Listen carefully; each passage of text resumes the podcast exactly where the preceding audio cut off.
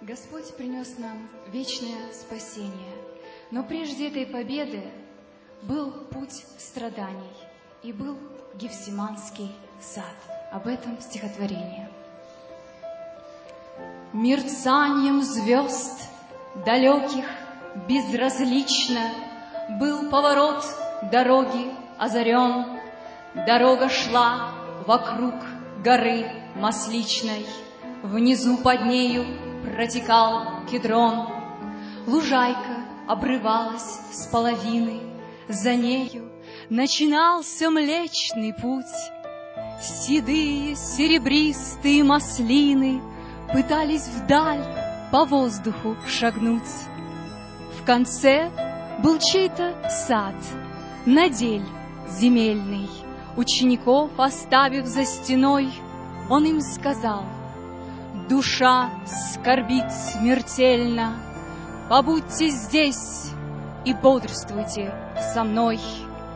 Он отказался от противоборства, Как от вещей, полученных взаймы, От всемогущества и чудотворства, И был теперь, как смертные, как мы. Ночная даль теперь казалась краем Уничтожения и небытия, Простор вселенной был необитаем, И только сад был местом для житья. И глядя в эти черные провалы, Пустые, без начала и конца, Чтобы эта чаша смерти миновала, В поту кровавом он молил Отца.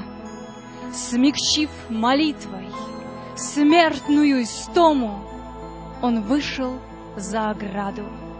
На земле ученики, осиленные дремой, валялись в придорожном ковыле. Он разбудил их.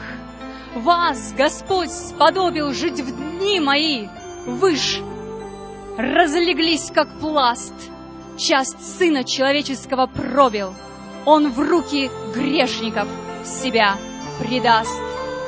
И лишь сказал — Неведомо откуда толпа рабов из скопища бродяг, Огни, мечи и впереди Иуда с предательским лапзанием на устах.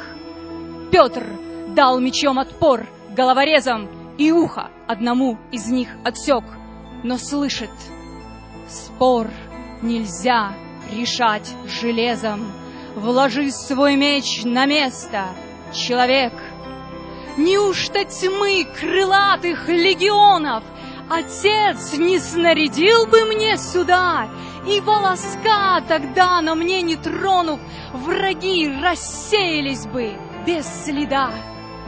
Но книга жизни подошла к странице, Которая дороже всех святынь Сейчас должно написанное сбыться. Пускай же сбудется оно, Аминь.